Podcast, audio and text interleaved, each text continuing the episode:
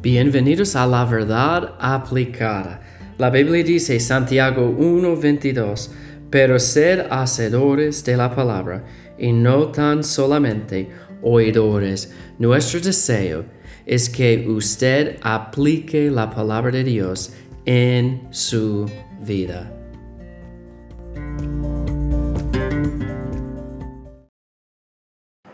Hola, bienvenidos a la verdad aplicada. Estamos en una nueva semana y todavía estamos en el Sermón de Monte. Estamos hablando de uh, la luz del mundo, la segunda parte. Eh, la otra parte dice allá en versículo 14 15 de Mateo 5, Vosotros sois la luz del mundo. Una ciudad asentada sobre un monte no se puede esconder, ni se enciende una luz y se pone debajo de un alma sino sobre el candelero, y alumbra a, todos a todos los que están en casa.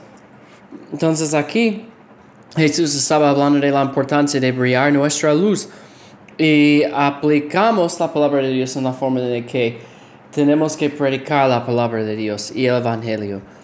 Hoy vamos a seguir en esta misma línea, versículo 16. Así alumbra, alumbre, lo siento, vuestra luz delante de los hombres, para que vean vuestras buenas obras y glorifiquen a vuestro Padre que está en los cielos. Y hermanos, tenemos dos trabajos en nuestro testimonio, en nuestro evangelismo. Tenemos que predicar el Evangelio con nuestros labios, con nuestras palabras, y también tenemos que predicar la palabra de Dios a través de nuestra vida.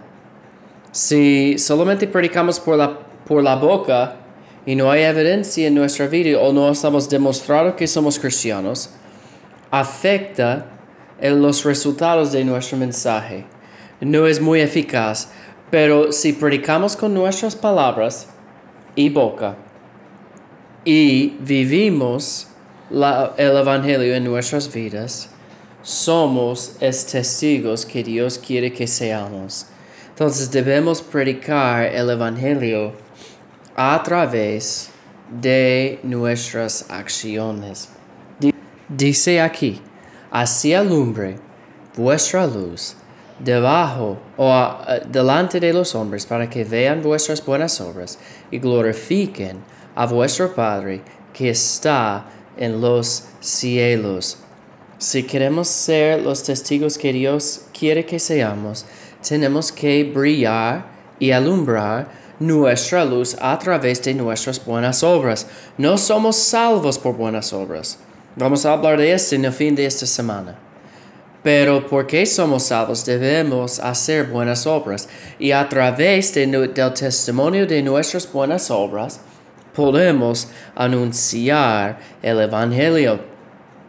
Entonces, vamos a tener cuidado para que mantengamos un buen testimonio a través de lo que hacemos delante de los hombres, no para que ellos nos vean y digan, bueno, wow, esta persona es religiosa, esta persona es justa. No. ¿Qué es el propósito? ¿Cuál es el propósito? Dice allá, y glorifiquen no a, nosotros, pero a vuestro Padre que está en los cielos.